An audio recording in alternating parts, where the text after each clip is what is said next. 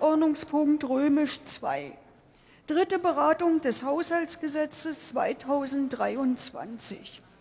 Dazu liegen Entschließungsanträge vor. Ein Entschließungsantrag der Fraktion der CDU-CSU, vier Entschließungsanträge der Fraktion der AfD sowie ein Entschließungsantrag der Fraktion Die Linke. Über das Haushaltsgesetz 2023 stimmen wir später namentlich ab.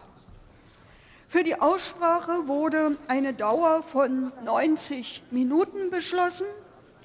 Ich eröffne die Aussprache. Das Wort hat Dr. Helge Braun für die